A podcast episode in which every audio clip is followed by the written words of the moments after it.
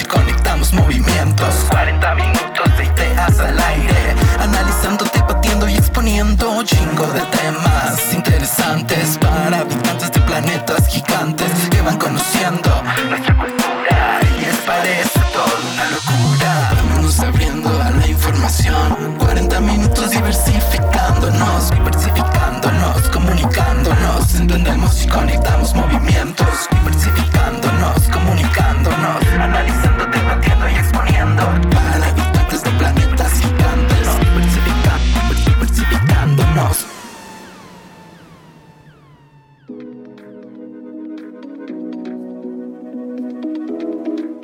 escuchado esto? ¿So regresó Jenny Rivera o qué pasó ahí? ¿Quién era? Sí, le parecía a Yuri. Pero Yuridia, digo, se veía muy bien, pero adelgazó de todo medio de, medio ¿De las la nalgas? Tepacuán. Le ¿Qué quedaron voluptuosas. Estilo Jenny Rivera. Sí, Estilo de Jenny Rivera. El asunto es que cuando salió a la academia estaba muy pasada de peso. Y entonces siempre comentamos en el programa que era tremenda cantante, que nadie como ella, pero que estaba gorda. Pues hasta el día de hoy no acepto el micrófono de Ventaneando. ¿O esto? Me siento con la libertad de mandar a la verga una gorda si se me acerca. O sea, y la neta lo haría contento. Pero no puedes porque tú, o sea, la No, neta. pero de- las gordas están mal. A ver, sí hay que estar de acuerdo que si bueno, algo vamos a esta. estar de acuerdo, las gordas están mal. Por salud. Por salud. Por salud. Porque ahora salen en revistas de que y posando y de que talla extra. No, no, no, no, no hiciste nada para merecer una portada, gorda. Ambos son discursos que normalizan la gordofobia y el discurso de odio hacia las personas con cuerpos diversos. Aunque muchos argumentan que es una cuestión de salud, ¿se han preguntado qué hay de la salud mental? ¿Realmente buscamos motivar a alguien usando discursos que desmoralizan y dañan la autoestima? Quédate en este episodio donde discutiremos el tema. Hola, ¿cómo están? Espero que su día vaya muy bien. La gordofobia sigue estando presente en nuestras vidas y también ha cobrado muchas víctimas a través de los discursos de odio, argumentos falsos de lo que implica ser saludable o no y la poca aceptación de los cuerpos diversos. En esta ocasión hablaremos de ello. Yo soy Tania Juárez. Yo soy Berenice Rosales y sí, como lo dice Tania, la gordofobia es un tema que sigue actualmente a tal grado que lo hemos visto en diversos medios de comunicación como atacan a muchos artistas, modelos y demás, con algo que en realidad de lo cual no son expertos estos medios, ¿no? Y lo único que se argumentan es en la salud, tal vez, mm, ni siquiera tener información certera de lo que hablan y dañando pues el autoestima no solo de estas personas, sino de también quienes ven estos programas o medios de comunicación. Yo soy Arad Sereno y como ya lo mencionaron mis dos compañeras, la gordofobia ha sido un tema recurrente esta semana. Es un tema que todavía se sigue tratando de una forma extraña. Hay quienes dicen que no existe, que somos una generación de cristal, que ya no aguantamos nada. Sin embargo, es muy cierto que gracias a esto existen estigmas, existe el bullying, existen incluso daños hacia las personas, ¿no? Y pues es importante que empecemos con esta charla abriendo con el por qué decidimos tocar este tema, ¿no? Que fueron justo las declaraciones de la cantante Yuridia y los ataques que llegó a recibir en su momento por Patti Chapoy. Así es. De hecho, yo me acordaba mucho, por ejemplo, ahora que mencionas que sí es recurrente que la gente piensa que somos generación de cristal, pero creo que el que estemos hablando tanto de esto ha hecho que se ponga como debate en cualquier casa, en cualquier lugar y que también lleguen a cambiar las cosas. Como los discursos feministas también decían que resignificaron la privacidad con la frase lo personal es lo político. Y justo si no mencionamos estas cosas de la manera tan violenta en la que afectan a las personas que lo padecen, como en el caso de Yuridia, yo creo que es muy difícil que empecemos a verlo como una problemática y únicamente lo veamos como un tema pop o como la gente lo está trivializando. Hay una cuenta de TikTok en la que se dedica a decir, ¿realmente está gorda o la televisión nos hizo creer que estaba gorda, ¿no? Y ponen a diversas actrices, ¿no? Como una de las tías de Sabrina, que no recuerdo cuál es, la que tiene el cabello cortito, no recuerdo su nombre, pero marcan esto, ¿no? O sea, ¿realmente estaba gorda o la televisión nos hacía creer solo porque no tenía un cuerpo hegemónico, ¿no? También eh, Bridget Jones, por ejemplo, que pesaba cincuenta y tantos kilos, por Dios, eso no es estar gordo. Recordé eso porque yo cuando era chica veía la academia, ¿no? Y ahora sé que Yuridia tenía dismorfia corporal, lo recuerdo muchísimo que siempre le hacían como estos ejercicios que se viera frente al espejo, la psicóloga, bueno, que psicóloga entre comillas, porque después salió también ahí un asunto medio extraño, pero Yuridia siempre decía que no le gustaba enseñar su abdomen, usar tops y demás, ¿no? Y obviamente, pues no estaban preparados estas personas que estaban dentro de la casa de la academia como para tratar estos temas y solo querían exponerla, querían ser súper amarillistas para que ella se quebrara y pues obviamente tener más rating, que era lo único que les interesaba. Y a pesar de eso, después cuando salió, siguieron hablando, como lo mencionaron ustedes, de su cuerpo, a tal grado en que pues llegó a sufrir un acoso real y que ella mencionó que quiso quitarse la vida. Claro, y es que todo esto surge a partir de una entrevista en la que participó Patti Chapoy, no recuerdo quién se la hizo, que pues ella como muy casual de la nada dice, no, pues yo criticaba a Yuridia porque estaba un poco gorda. Y Yuridia le contesta con un TikTok en el que narra justo los ataques gordofóbicos que recibía por parte de Patti Chapoy. Ah, porque para esto, pues Patti Chapoy dice que Yuridia no les daba entrevistas, quién sabe por qué. Y Yuridia le dijo, güey, porque cada rato me hacían comentarios sobre mi peso, se la pasaban denigrándome. Eso ocasionó problemas en su salud emocional, en su salud mental. Ya lo mencionó Bere, incluso llegó a considerar el matarse, ¿no? Porque no nada más era esto. Estas críticas venían acompañadas de acoso hacia su familia. Incluso en TikTok empezaron a salir los clips de cómo los reporteros de Ventaneando empezaron a acosar insistentemente a sus hermanos que eran menores de edad en esa época. Y además es muy peculiar cómo este tipo de programas que hemos mencionado mucho en este programa podrían verse muy burdos, pero tratan de temas muy fuertes y reviven las cosas, ¿no? O sea, yo creo que a partir de esto, que a lo mejor y por casualidad le llegó este tema a Yuridia, Yuridia lo revive, lo saca a la luz y fue muy interesante que además tuvo respuestas gubernamentales. Y yo creo que con eso es una de las mejores, si no lo llamamos venganza, no sé, ella qué opina al respecto de esto, porque bueno, sí se ha pronunciado en contra de la titular de Ventaneando, de Pati Chapoy, pero no habló como tal de lo que, pues sí, de, de este apoyo gubernamental, pero con ABIM hizo un comunicado que a mí pues se me hizo muy fuerte justo porque no vemos mucho que,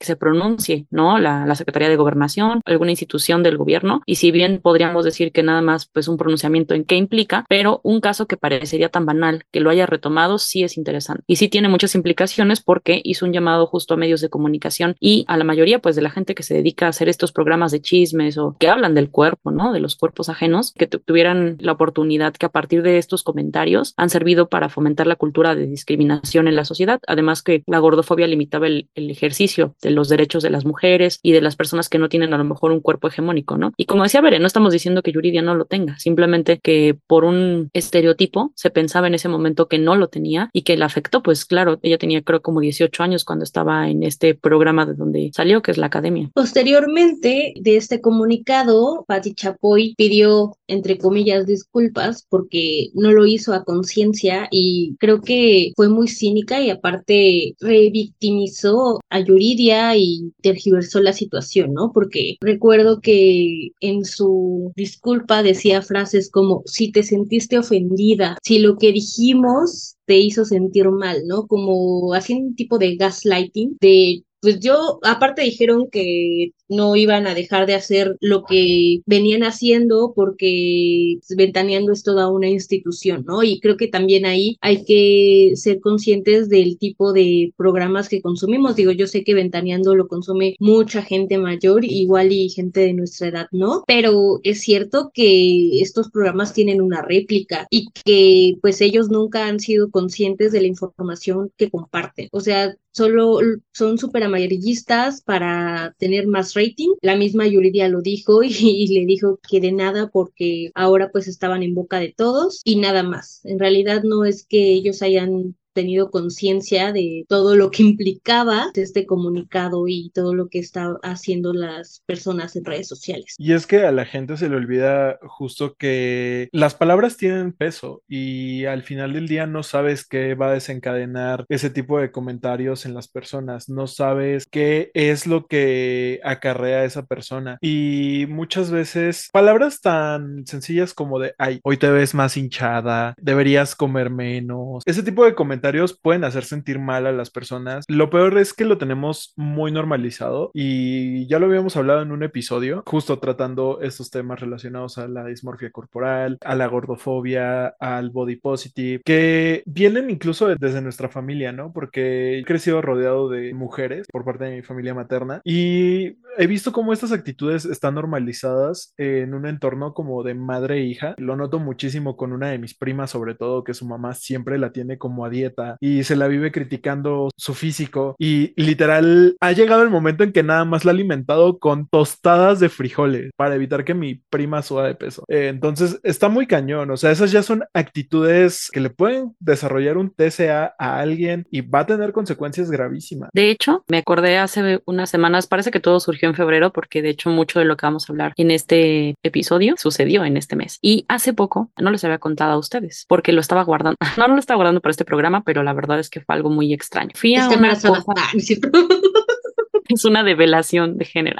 No, no, Berenice. No, lo que pasa es que había ido a, no era como tal un nutriólogo, o sea, era un médico para que me diera un plan alimenticio o algo así, ¿no? Y en efecto, o sea, el plan consistía como en, hacer como esta cuestión de medidas, tomar la glucosa, o sea, cosas de salud que pues son básicas, ¿no? O sea, y yo había ido por eso, ¿no? Entonces todo bien con ello, pero justo, o sea, pasé como por varios filtros que pues, como les comentaba, era una persona que te medía, otra persona que hacíamos diferentes cosas, ¿no? Y cuando llegué, ya cuando me tenían que dar el diagnóstico y pues el plan a lo mejor de alimentación o pues sí, todo eso, la persona que me atendió me dijo obviamente que no estaban bien como ciertos niveles del peso, me dijo hay que decirle al novio que no te lleve a comer. Y la neta, en primera, pues sí me saqué mucho de onda, pero lo más extraño es que aunque tenga yo a lo mejor mucha información sobre esto, en el momento no me quejé, o sea, solo me saqué de onda y no sabía cómo reaccionar, o sea, porque fue como, ¿es en serio que me estás diciendo eso? O sea, no, no te crees que a lo mejor y después de tantas cosas que estamos viviendo o viendo, la gente siga replicándolo, ¿no? Entonces ya, me lo dijo y siguió insistiendo, ¿no? Me dijo, o no te lleva el novio a comer. Pero puras cosas así muy tontas, o sea, obviamente es una persona cinética con la que no pienso volver a verla, pero me impactó mucho de mí, o sea, eso lo reconozco de mí porque pues de esta persona y su falta de ética, no, no vamos a hablar, pero que no pude reaccionar, o sea, me quedé en ese momento como, como helada, como en shock de lo que estaba viviendo, ¿no? Y a lo mejor y no es el comentario más fuerte que la gente ha vivido, porque conocemos que pues sí hay cosas feas, pero yo creo que sí, justo vas a este tipo de, de planes alimenticios o a lo mejor una dieta o a buscar un nutriólogo, una tiene la idea de que pues te van a tratar bien, ¿no? Y que cuando es un tema con relación al peso, pues tiene que ser algo delicado, ¿no? Porque pues no te sientes a lo mejor y bien con ello. Y esta persona pues me trató, yo lo siento como muy mal, ¿no? Justo empecé en el gimnasio, la verdad es que no he sido constante,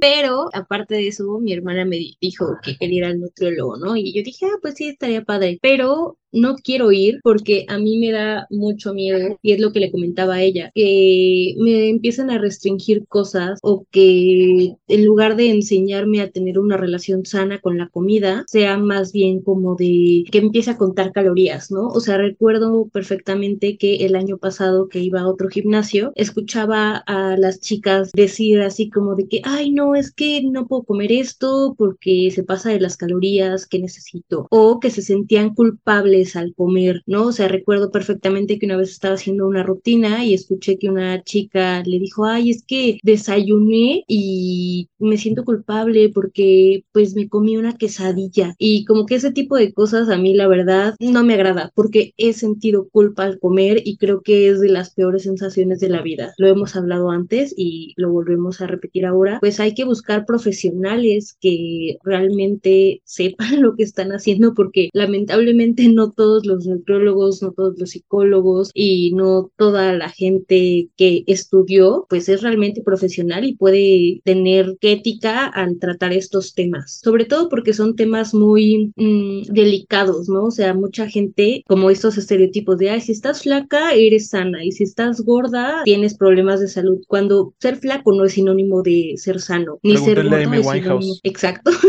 no, muchas personas con TCA, o sea, igual ser gordo tampoco es sinónimo de tener problemas de salud. Incluso mucha gente como que cree que ser sano es como ser flaco sin curvas, ¿saben? Porque recuerdo que en algún momento vi una imagen en Twitter de una chica que decían como de que, ay, está gordita y la chica solo estaba caderona, o sea, tenía cero grasa en el abdomen y yo dije, oigan, yo quiero estar así de gorda. O sea, la neta es que simplemente cuando ven algo que no es hegemónico, ya creen que eso es ser gordo, cuando no es así. Y es que justo como lo mencionan Bere y Tania, ir con un profesional es como muy importante y también ese acompañamiento psicológico. No es lo mismo ir nada más al nutriólogo que ir como con el nutriólogo y el psicólogo, que en muchas ocasiones es necesario, ya que hay personas que padecen TCA y terminan con nutriólogos que terminan estigmatizando la comida, te terminan haciéndote sentir culpable. Esto yo lo comenté en la primera temporada de este podcast, que tuve como una muy mala experiencia por la dismorfia corporal, la obsesión que llegué a tener por mantener un peso saludable, entre comillas, pero muchas de estas cosas también venían porque la psicóloga, entre comillas, porque creo que ni era psicóloga,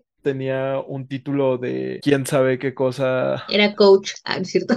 Casi, casi, casi, casi. Era de estas de medicina holística, no sé cómo se llama. Ah, ya. Este, el chiste es que, o sea, sí me, me hacía sentir culpable, o sea, era como de te portaste mal esta semana, ¿verdad? Comiste mal esta semana. No, pues esta semana vas a comer, o sea, y era como si me castigara por haber roto la dieta una semana o dos días. Y es justo como este problema que existe al ponerle estas etiquetas a la comida de que es buena y es mala, que claro, hay también como límites. La comida no tiene un valor moral, pero pues sí hay que aceptar que existe la comida saludable y la comida chatarra. Y no nos vamos a morir por eso, a menos que abusemos de una o de la otra. O sea, los límites en ambos casos son malísimos. Creo que justo vivimos como en esta época en la que cualquiera se cree nutriólogo o experto en salud. En la tarde yo les compartí un TikTok a mis compañeras sobre justo un nutriólogo que también es coach de gimnasio, que explica sobre esta mala relación que tiene la gente con la comida y cómo pues estos instructores de gimnasio se creen también nutriólogos y empiezan a dar dietas y empiezan a restringir cosas a las personas que van a entrenar, ¿no? Entonces, si van con alguien por un problema de desorden alimenticio, lo ideal es que vayan con un psicólogo y que eso vaya acompañado de un nutriólogo, que no son excluyentes el uno del otro y sobre todo esta parte, ¿no? Que no cualquiera te puede recomendar una dieta. Tu mejor amiga, tu tía, la revista, el coach de gimnasio no son nutriólogos. Sí, yo creo que es importante conocer, porque todos hemos vivido obviamente estas historias, digo, ahorita contamos esto y como decía Arad, en otro programa él nos había contado su experiencia, sin embargo, pues es importante que no solo como contarnos, ¿no? Sino empezar a reapropiarnos de cosas para saber qué hacer en los momentos, como les decía de este caso, o sea, nada más es pues, así como el chismecito, pero pues no me movió digamos, de una manera negativa, porque también como que me siento más segura en el aspecto en que, o sea, pues mejor no voy a ese lugar y ya, ¿no? O sea, pero sí me hizo pensar como qué pasa con las personas, o por ejemplo pensando en mí misma, ¿no? Yo de hace años, ¿cómo hubiera tomado esto o cómo hubiera influido en todo mi día, ¿no? O sea, me hubiera quedado pensando todo el día en esto. Y siento que eso fue como lo que me hizo pensar en que estaba muy mal la acción que estaba haciendo este doctor, porque si tiene un título y cédula, ¿no? Qué triste. Entonces, pues hay comentarios y hay cosas que sí tenemos que seguir, justo si nos hacen sentir mal, empezar a evitar y a poder decirlo, exigir ese tipo de respeto. De hecho, ya cambiando este tema, no sé si recuerdan ustedes la portada de Mary Claire, que también creo que fue la portada de, de febrero, por eso les decía que todo ocurría en este mes. La portada se la dedicó al amor propio y aparece en ella eh, la actriz Michelle Rodríguez. Es una actriz muy conocida de musicales. De hecho, yo me acuerdo mucho que la conocí en un musical que se llama Si nos dejan. Es cantante también y canta súper bien. Y bueno, es mejor conocida, me parece, que por un programa que se llama Me Caigo de Risa, porque tiene como varios episodios de comedia y ella aparece ahí. El punto es que justo a ella, al ser la portada y al ser una mujer con obesidad, fue muy discriminada. La mayoría de las personas, y no solo usuarios cualquiera, ¿no? Me parece que eso ya empezó a escalar muy feo. Ella empezó a recibir comentarios muy negativos. Simplemente, pues es una decisión editorial. Digo, en primera no tendría que haber ese tipo de comentarios, pero los comentarios no fueron hacia la revista, sino directamente hacia ella. Fueron tan graves que ella tuvo que pronunciarse al respecto porque se sentía pues ya muy atacada y también quería dar un mensaje de lo que realmente significaba esa portada o lo que para ella también significaba ser artista y estar representada en alguna revista o en algún lugar donde ella aparece. Es muy feo que en pleno 2023 y siglo XXI sigamos pensando que solo los cuerpos hegemónicos pueden tener este tipo de exposición, ¿no? Que solo pueden salir en las portadas, ser modelos, estar en los anuncios porque muchos de los mensajes que había alrededor de estas fotografías eran como de, ay, es que ¿por qué no ponen a gente delgada? Ya cualquiera puede aparecer en revistas, baja de peso y cuando bajes de peso ya dedícate a modelar, ¿no? Cuando vaya, o sea, si esta persona, si esta actriz tiene problemas de salud o no, es asunto suyo. Y no por eso, no por tener problemas de salud o no, que no estoy diciendo que los tenga, pero si así fuera, pues sería algo muy personal, mereces ser amado, mereces aparecer en una portada de revista. Si tú quieres hacerlo y te sientes cómoda con eso, cómoda, cómodo, cómodo. O sea, no es necesario ser delgado. De hecho, recientemente Tania me mandó una imagen de esas de Facebook que decía algo así como, mereces amor ahora, no cuando bajes de peso, no cuando hagas tal y tal cosa, ¿no? Y creo que viene muy al caso, porque justo creemos que las personas gordas no merecen un trato digno y no merecen representación y no merecen una portada. Y justo hablando de esta representación, pues recuerdo mucho una entrevista de Michelle Rodríguez, justo en la que ella habla sobre su experiencia en el mundo de la televisión y aborda un poco este tema de que ella no es una mujer hegemónica, no cumple como con estos estándares para protagonizar una telenovela de Televisa, ¿no? Incluso ella misma se burla del tema y dice, no, pues a mí el mayor papel que me han dado ha sido ser la sirvienta de... Ay, no recuerdo cómo se llama esta actriz, pero estoy seguro de que ustedes recuerdan esta novela donde aparece con Eisa González y tiene su guardaespaldas. Floricienta. Sí me acuerdo, pero no, pero no sé qué novela es. Donde sale Arriaga. Sé este, de- la de Pacheco Amor en Custodia. Ajá, pero la versión de Televisa. Ah, ni idea, es que yo veía TV Azteca. Ya no veo la tele, pero antes veía TV Azteca. Pero bueno, esa versión de esa novela. Bueno, el chiste es que Michelle Rodríguez decía que pues ella no podía aspirar a ser como la protagonista de telenovela y que ella iba a ser como el relevo cómico, ¿no? Justo por estas características de su peso. Y es que es eso, o sea, la representación que da la televisión, dan los medios en general, es como de que si eres gordito, estás destinado a ser el amigo gracioso, el desahogo cómico o directamente nos vamos a burlar de tu físico porque eres casi menos que un humano. Incluso en estas historias donde supuestamente es una mujer gorda la protagonista, resulta ser una mujer delgada en un fat. Y eso lo hemos visto hasta en telenovelas. Recuerdo que hay una que se llama Mi Gorda Bella, algo así, eh, en que la actriz es una mujer hegemónica, delgada y al principio no era merecedora de amor porque estaba gorda. Claro, aparte siempre en esas historias, a fuerza debe haber un cambio de look, ¿no? O sea, como que el clímax de la historia es que ella empieza a hacer ejercicio y empieza a hacer dieta, bla, bla, bla, entonces ya se vuelve bonita y ya puede estar con su príncipe azul, que es el protagonista de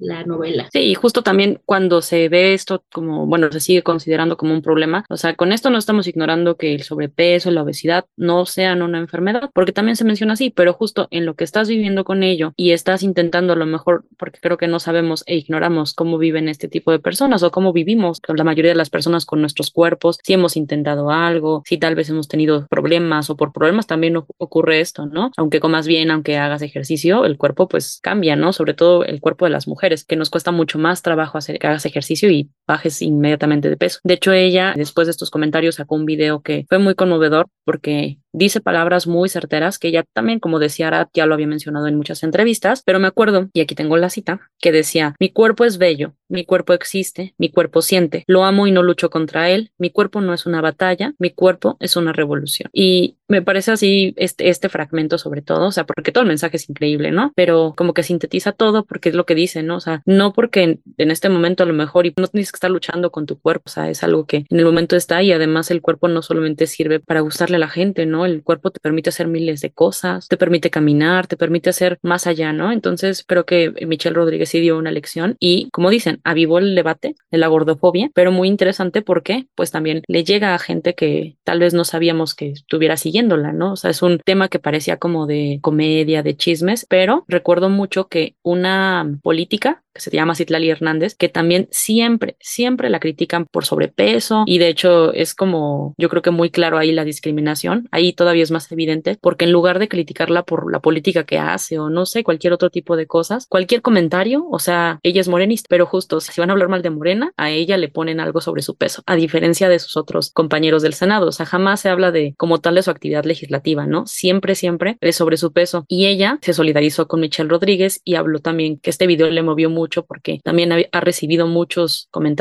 negativos con la gordofobia y que le parece que es un tema que justo debemos hablarlo ya políticamente para reaccionar. Claro, y es que ahorita mencionaste algo que es muy importante, que no sabemos por lo que están pasando las personas y yo recuerdo justo también el TikTok que les mandé en la tarde mencionaba esta parte, ¿no? Que mucha gente no se siente cómoda cuando va a hacer ejercicio o cuando va al gimnasio porque es señalada por las personas que están ahí, ¿no? Incluso han recibido burlas o han recibido comentarios que no pueden ser como del todo placenteros porque muchas veces como juzgarlos en forma de burla y es que no está propiciando un espacio seguro para estas personas. La misma industria que se supone está diseñada para que pierdas peso es extremadamente gordofóbica. Recuerdo que yo seguía a alguien en Instagram, esta persona me caía bien hasta que vi que en sus historias subió a una chica haciendo ejercicio en el gimnasio y puso propósitos de año nuevo. Esto ya tiene bastantes años, tiene como unos cuatro años y me pareció como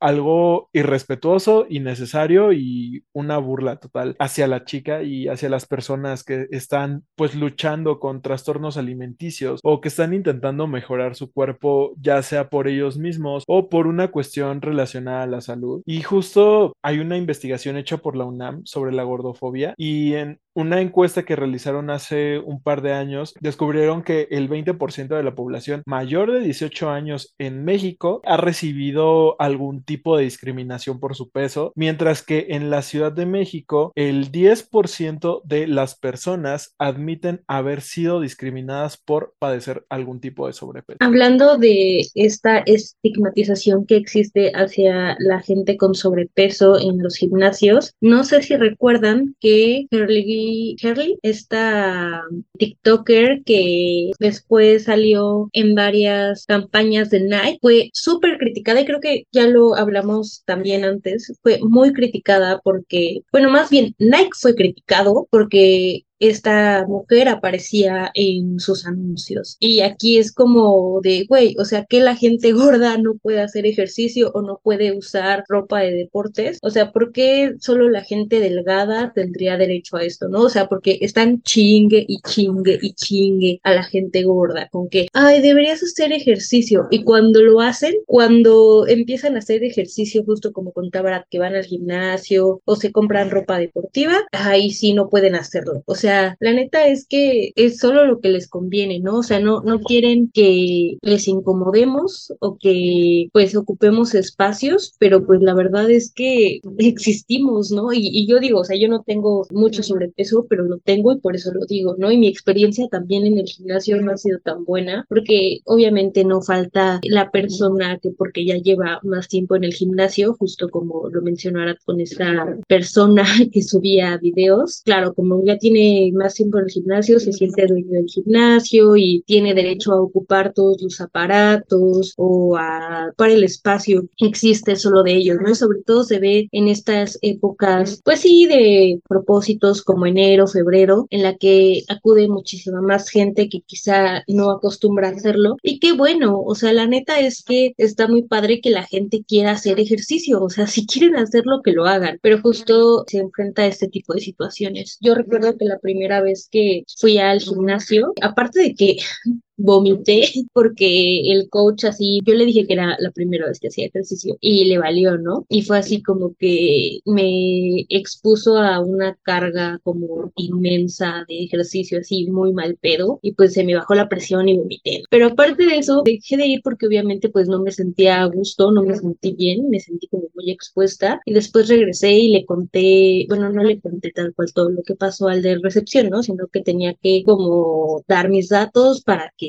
entrara, ¿no? Y ya me dijo, ay, dejaste de venir un buen de tiempo. Y yo decía, y como que se rió en mi jeta. O sea, y justo me pasó lo mismo que a Tania con este disque nutriólogo, ¿no? O sea, yo me quedé como de, güey, o sea, ¿a ti qué te importa? o sea, te vale madre si yo quiero pagar mi mensualidad o mi anualidad y no venir. Es mi pedo porque es mi dinero. Pero pues mucha gente cree que tiene derecho a opinar sobre tu cuerpo y sobre las actividades que realizas o no. Está horrible esta parte en la que creen que por tener un mejor físico que el tuyo, entre comillas, tienen este derecho a opinar sobre tu cuerpo. Y también no nos cuestionamos esto de que las personas son más saludables o son más felices estando delgadas o con un cuerpo tonificado, ¿no? Justo hace unas semanas se volvió tendencia un tweet que decía, a ti no te importa la salud de las personas, eres gordofóbico. Si te importara, no solo cuestionarías a las personas que suben de peso, cuestionarías a los actores de Marvel que se tienen que poner mamados en dos meses y recurren a métodos poco saludables para hacerlo. Y es totalmente cierto, cuando se trata de un fin estético, no nos preocupamos si se va a hacer una liposucción que va a poner en riesgo su vida, no nos preocupamos. O esas dietas también, ¿no? Eh, perdón que te interrumpa, esas dietas también que es así como baja de peso en una semana o baja de peso para el verano, ¿no? Y es así que básicamente es estar muriendo de hambre, nadie cuestiona eso. Claro, o sea, nadie cuestiona el piñalim, el chupapanza o lo que consuman, que aquí no lo recomendamos para nada y tampoco recomendamos poner en riesgo tu salud por algún personaje si es que eres actor. Y justo esto me recordó que ya van como dos actores de Marvel. Recuerdo que Chris Evans sí mencionó en su momento que él estaba feliz de dejar de ser Capitán América porque requería mucho esfuerzo físico y pues sí, muchos sacrificios tener el físico para poder ser el personaje. Channing Tatum, no sé cómo se pronuncia su nombre. El de Mike. Mencionó también en su momento que él estaba feliz de ya no tener que hacer más películas de Magic Mike porque tener el físico para hacer este personaje era muy desgastante para él. Incluso Zac Efron, en uno de sus documentales, entrevistas, no sé qué era la verdad, él expresó que también se la pasó muy mal grabando la película de Los Salvavidas, Guardacostas, no sé cómo se llama en, español, en inglés. De hecho, no sé ni cómo se llama en español, solo sé que era un salvavidas, pero menciona que pues para él era horrible tener que levantarse a las 5 de la mañana a hacer ejercicio y cuidar todo lo que tenía que comer, que no se sentía a gusto manteniendo un físico para una película. Y de hecho, eso, esas críticas también salieron cuando se vio que estaba un poquito pasado de peso, entre comillas, porque realmente el güey estaba muy bien físicamente, solamente tenía pancita, no estaba tonificado, que pues prácticamente era que no estaba haciendo como la cantidad de ejercicio absurda que tenía que hacer. No sé por qué la gente no cuestiona las nueve horas de gimnasio que se la pasa Dwayne Johnson y la ingesta de proteínas que podría inducirle a su páncreas y a su hígado a fallar en cualquier momento. Sí, aparte, haciendo un comentario rápido al respecto, Chris Hemsworth, el cuñado de Miley Cyrus, dijo en alguna entrevista que cuando le tocaban hacer estas escenas de Thor, justamente hablando del universo cinematográfico de Marvel, para que se viera como muchísimo más mamado, o sea, aparte de todo el ejercicio que hace previo a la película. Así, en esas escenas donde se tenía que ver como súper fuerte, no tenía que desayunar. ¿Para qué? Para que los músculos se tensaran más, entonces se viera como todavía más ponchado, por así decirlo, de lo que realmente es. Imagínate ponerte a trabajar, o sea, amigos, yo si no desayuno antes de trabajar me mareo, o sea, y eso que no hago como nada físico, ¿no? O sea, estoy sentada en la computadora, pero él que tiene que hacer algo que sí requiere que use su físico y que no desayune para verse bien en cámara, pues tampoco es muy sano que digamos y creo que no es pues nada recomendable. Pero se pierde también el punto en que yo sé que sí estamos hablando también de que es poco saludable el tipo de métodos que han utilizado estos actores para poder conseguir este tipo de cuerpos, pero cuando estamos hablando de los cuerpos que no son aceptados, o sea, por ejemplo, no estoy diciendo como tal como de, ah, sí, ya lo consiguieron, pero son cuerpos que sí son aceptados pese a los métodos que pues se hayan metido, ¿no? Con las personas que sufren obesidad es muy diferente el ataque, ¿no? Y el ataque y la discriminación es más, digo, por la estética. ¿Qué es lo que pasó con, seguimos con el caso de, de Michelle? Porque pues es muy, fue muy impactante y nos movió a todos, tanto que en un podcast que se llama Mal Influencers de una mujer muy polémica, Carla Panini. Carla Panini, la mujer más odiada de México. Güey, Exacto. sí, es misógina y gordofóbica. Sí, pues mira, ella ya se deslindó de esto, pero resulta que en este programa el influencer Adrián Marcelo declaró que él no andaría con gordas, que él estaba haciendo un favor a las ¿Quién es mujeres, Adrián Marcelo para empezar?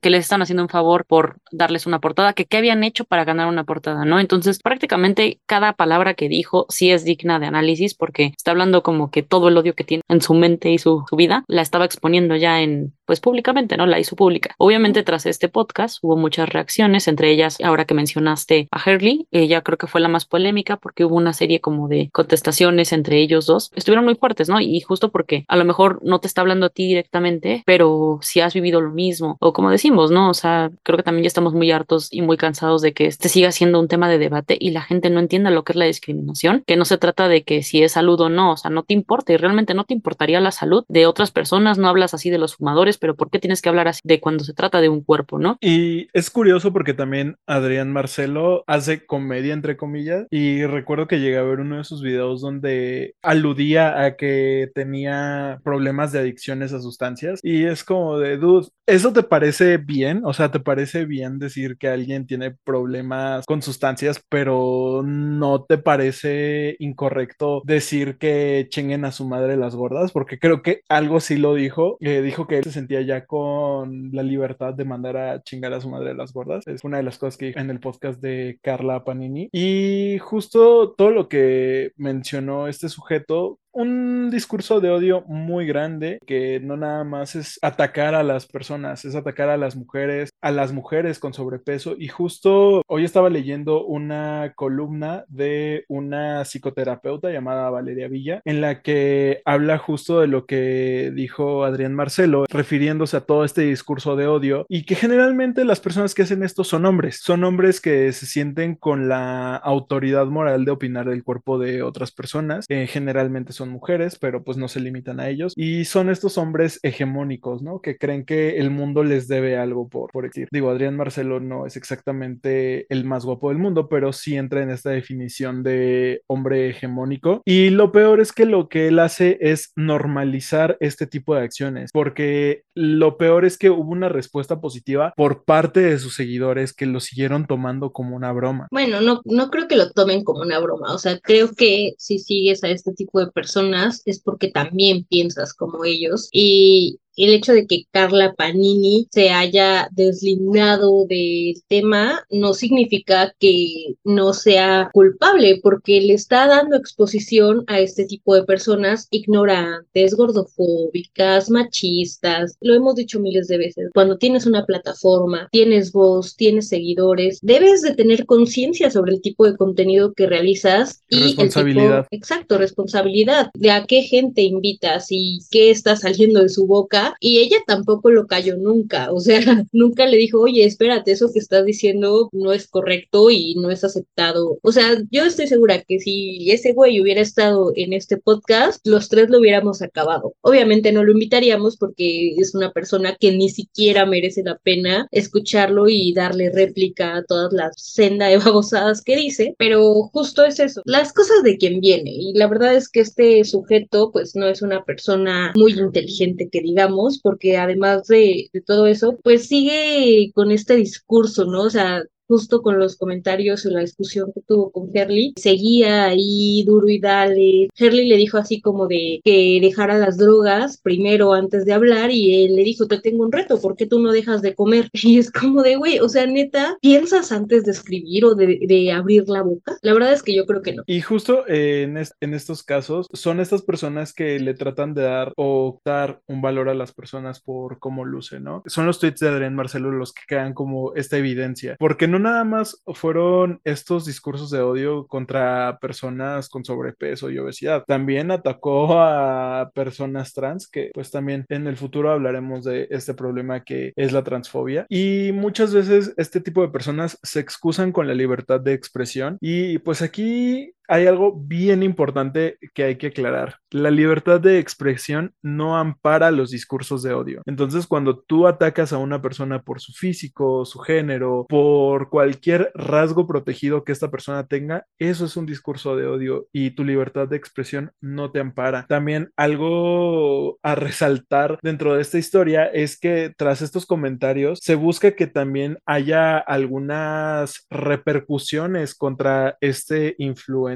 y figura de la televisión regia, porque también aparece en multimedios. ¿Por qué será que la gente más ignorante termina ahí? No sé, pero hubo una llamada de atención por parte de activistas y todo esto escaló a las autoridades correspondientes y ya se está llevando el caso ante la CONABIM, justo por los discursos de odio que ha esparcido este influencer. La CONABIM es la Comisión Nacional para Prevenir y Erradicar la Violencia hacia las mujeres, ya que sabemos que estos mensajes iban dirigidos principalmente a las mujeres. Y además la importancia de que este tipo de personas que podríamos nosotros hacer famosos, ¿no? No solo por, por hablarlo aquí, sino porque él mismo mencionó que tras este suceso eh, aumentaron sus seguidores, quizás por morbo, porque también pues es mala publicidad y la publicidad funciona de cualquier forma. Entonces él agradeció mucho por eso, porque pues sumaron sus seguidores, pero bueno, a base de que no. Y aunque no lo estemos criticando en este momento, o sea, como decía Bere, habla mucho también de qué personas lo siguen, porque si no estás de acuerdo con este tipo de comentarios, no te pones a ver el contenido que produce algún influencer. O sea, la importancia es que sí hay mucha gente que lo sigue, que obviamente ya se puede considerar como un líder de opinión y que cada palabra que diga, pues sí es peligrosa, ¿no? Porque está dando un discurso de odio que está muy bien aceptado, ¿no? Aunque el programa parezca un poco tonto a lo mejor y podemos descalificarlo aquí, pero pues es un programa muy visto, ¿no? Por eso salió a la luz. Entonces, eso a mí sí me parece muy preocupante. De hecho, hay una película que generó mucha polémica porque no sabían, la gente todavía no logra como visualizar si es la película gordofóbica, si está hablando de la gordofobia o qué es lo que sucede, pero bueno, se llama La ballena. La película ha generado mucha polémica porque la gente no sabe cómo clasificarla, si es gordofóbica o simplemente está hablando del tema de la gordofobia y cuál es la motivación que necesita. Simplemente es muy compleja porque es una película como que genera muchas emociones. Creo que si la vas a ver al cine, si no la han visto, no han tenido la oportunidad, de verdad dense un chance y a mí me pareció muy buena. Sin embargo, sí hay una que otra cosa que si te pones a analizar muy de lleno, creo que es lo que ha causado controversia de la película. Habla de una persona con obesidad que está en sus últimos días de vida y en esos días él intenta conectarse con su hija. Obviamente toca temas muy fuertes, ¿no? En primera, que es un hombre que sufre de obesidad, precisamente va a morir de esa situación. No es un spoiler, es algo que va desde que empieza esta película. E intenta conectarse con su hija y la hija lo, lo maltrata y los maltratos que, que recibe son mucho o tienen mucho que ver con su peso. Entonces, sí habla como de eso, es, es muy fuerte por ello, pero la gente decía que el director trató de usar el tema, porque también habla de la homosexualidad, y que trató de usar estos dos temas, así como lo que hemos dicho en, esto, en estos programas de, de tokenismo, de hacer uso de alguna discriminación o algo que al, al, público le pueda agradar para tener esta sensibilidad en la película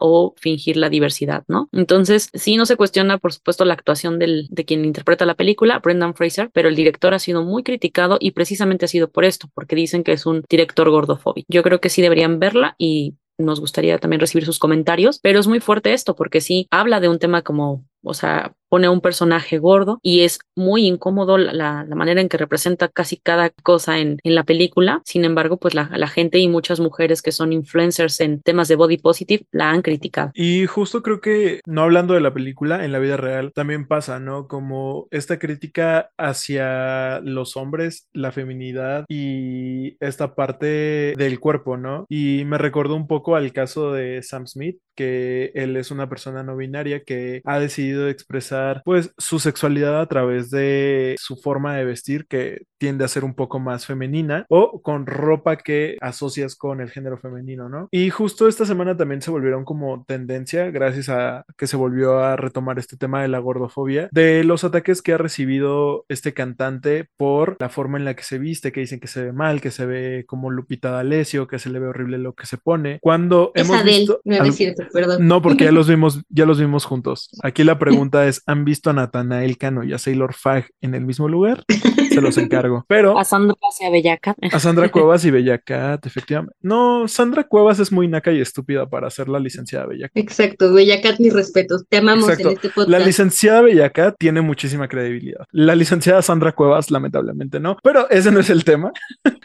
El tema es que, pues muchas veces vemos que la crítica es hacia su cuerpo. Dicen que se ve horrible para estarse vistiendo así, pero no fuera un hombre blanco hegemónico, Harry Styles, que hiciera esto, lo aplauden porque dice que están rompiendo las reglas del, del género. En cambio, si lo hace Sam Smith, se ve horrible. No debería hacerlo, pero no fuera Bad Bunny poniéndose vestido. Ah, a huevo ahí le van a aplaudir. Sí, justo estos discursos de romper los estereotipos de género siempre son aplaudidos hacia cuerpos hegemónicos, ¿no? También este chico Jacob Elordi, cuando empezó a usar vestidos para algunas portadas de revistas, pues súper aplaudido, pero cuando lo hace gente que no es hegemónica, se les critica y no se les critica tanto por la ropa, o sea, claro, sí se utiliza esta excusa de que, ay, no, no deberían de vestirse así, que no sé qué, se ven ridículos, se parece a fulanito, sultanito o bla, bla, bla, pero más que nada se nota que es gordofobia y que su intención no es hablar sobre estos estereotipos de género, sino el humillar, el ser hirientes, porque en verdad los comentarios que hacen son horribles. Y volvemos a lo mismo, Sam Smith no los va a ver, o sea, probablemente va a ver algunos comentarios de la prensa, pero el comentario que tú haces en Twitter sobre Sam Smith, no, la neta es que no, no lo va a ver, no le afecta y va a seguir feliz con su vida, pero probablemente una persona que sufre gordofobia sí lo va a ver, le va a herir y pues eso puede tener consecuencias gravísimas como incluso que atente contra su vida o que tenga un TCA y justo volvemos a lo mismo de pues ser conscientes sobre las cosas que decimos porque las palabras hieren y tienen un peso importante. Y justo porque no sabemos qué situación en la vida están pasando. Además de los TCAs, pues existen condiciones médicas que hacen que las personas no puedan bajar o subir de peso. Y Tania también lo mencionó, ¿no? Simplemente por nuestros géneros es más difícil o más fácil bajar de peso, porque hay muchísimas cosas que envuelven todo esto. Y justo esta semana también se volvió como tendencia una foto de Selena Gómez donde se ve más hinchada, se ve pues con más peso y empezaron a criticarla por su físico, que se estaba descuidando, que ya estaba gorda y es como de, dude, tiene lupus, ¿por qué se concentran en su físico? ¿Por qué se concentran en esto? Creo que cualquier persona que tenga como el conocimiento mínimo sobre la enfermedad sabrá que el tratamiento es muy agresivo y de hecho los medicamentos que toman las personas con este padecimiento causan que retengan líquidos y que se vea como si hubieran subido pues bastante de peso. Entonces, no sabes por qué situaciones están pasando las personas como para emitir este tipo de comentarios. Creo que la conclusión de todo esto es que no hay que hablar sobre el cuerpo de la gente, simplemente, ya sea un artista, tu prima, tu vecina, quien sea, no hay que hablar sobre el cuerpo de la gente. Habla sobre tu cuerpo si quieres, pero del de la demás gente no. Ese es el punto. No tienes por qué hacerlo. Es súper innecesario, es grosero. Estamos en 2023, aquí ya nadie critica nada. O sea, ¿por qué tendría que ser relevante si alguien subió o no de peso? O sea, la neta que flojera ya. Basta. Es arcante, pero por eso está el debate, ¿no? Porque desafortunadamente es un debería, debería existir esto, debería existir este respeto,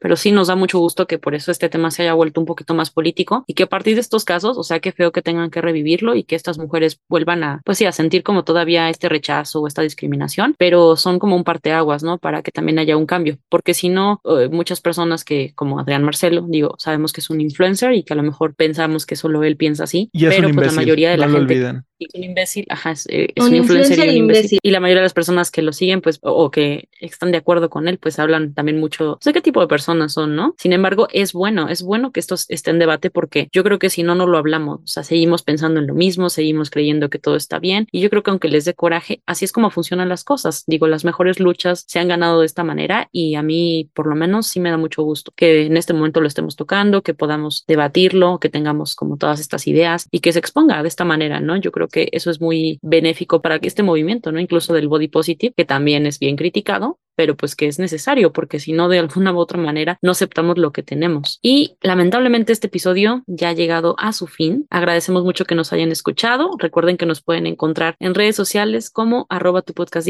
guion bajo y a mí me encuentran como Tania Juárez Mora. Yo soy Berenice Rosales y me encuentran en todas las redes como Berenice con Z. A mí me encuentran en todas las redes sociales como My Life Azarat. Por todas las redes sociales me refiero a TikTok, Instagram y Twitter. Por ahí ya saben, me pueden mandar un mensajito buena onda y claramente decirle a Adrián Marcelo que chingue a su madre y a Sandra Cuevas que es una naca y estúpida. Hasta la próxima.